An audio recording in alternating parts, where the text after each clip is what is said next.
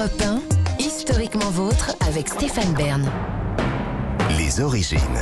Tous les jours, historiquement vôtre, je vous raconte l'histoire sans se la raconter avec Jean-Luc Lemoyne et Gavin Clemente Ruiz aujourd'hui. Et avec vous, David Kessel-Lopez, on remonte maintenant aux origines d'une insulte. Oui, je crois que, le- comme la plupart des Français, mon premier rapport avec l'insulte ta mère, c'était dans les guignols de l'info au début des années 90. Et vous l'avez évoqué euh, tout à l'heure, euh, Jean-Luc, je me souviens en particulier d'un personnage de type des cités qui à un moment disait à PPDA, ta mère, elle chausse du 2.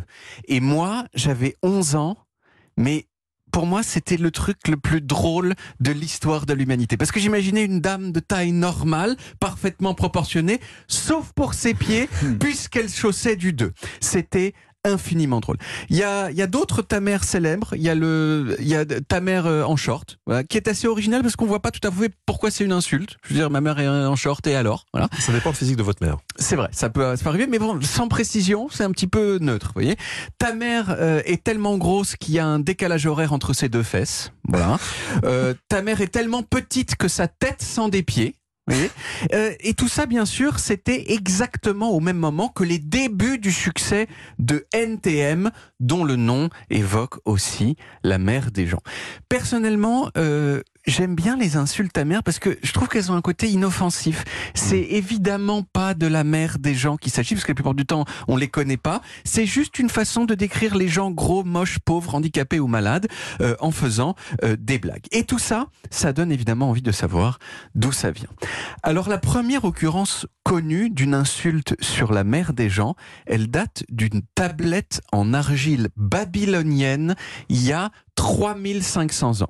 Alors malheureusement, une partie de la tablette est illisible, ce qui fait que la phrase euh, qui nous est parvenue n'a pas de sens. Mais on est pourtant certain que c'était une devinette rigolote et insultante sur la mère de quelqu'un. La tablette dit Hum, hum, on sait pas quoi, de ta mère, c'est celui qui la baise, qui est-ce? Voilà. Alors, je vous ai prévenu que c'était incompréhensible, mais je trouve ça touchant quand même que cette mode des blagues sur la mère des gens, elle soit 2000 ans plus vieille que Platon et Aristote. Bon, ensuite, il faut attendre Shakespeare pour avoir une trace claire d'une blague sur la mère des gens.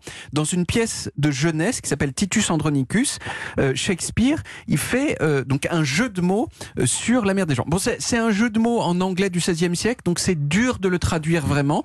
Mais l'important, c'est qu'à un moment, il y a un personnage qui dit à l'autre qu'il a niqué sa mère.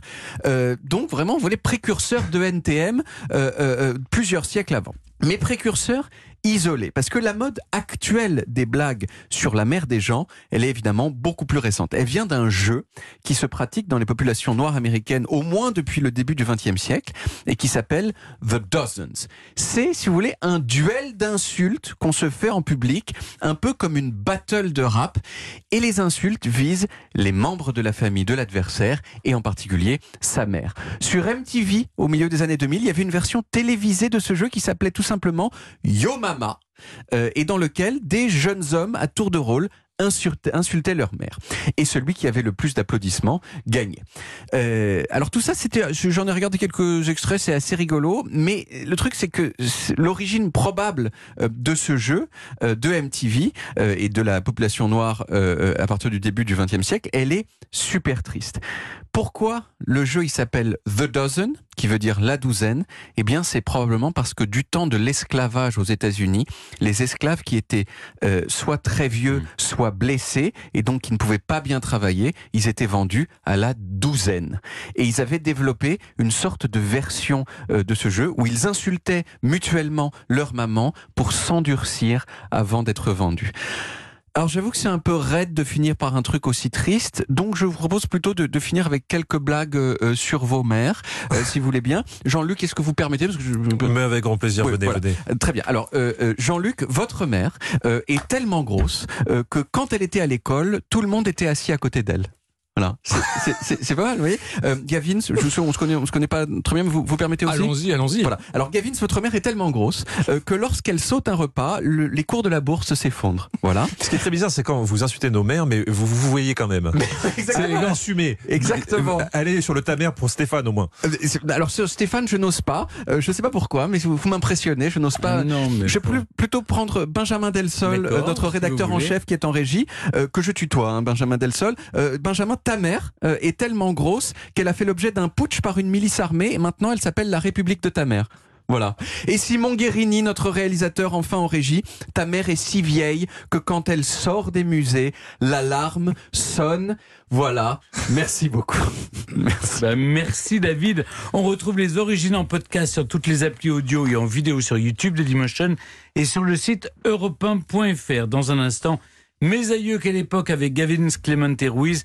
On remonte en 2009 lorsque Michael Jackson nous a quittés, enfin, nous aurait quittés parce que pour jusqu'à preuve du contraire, personne n'a retrouvé sa tombe. Europe 1, historiquement vôtre.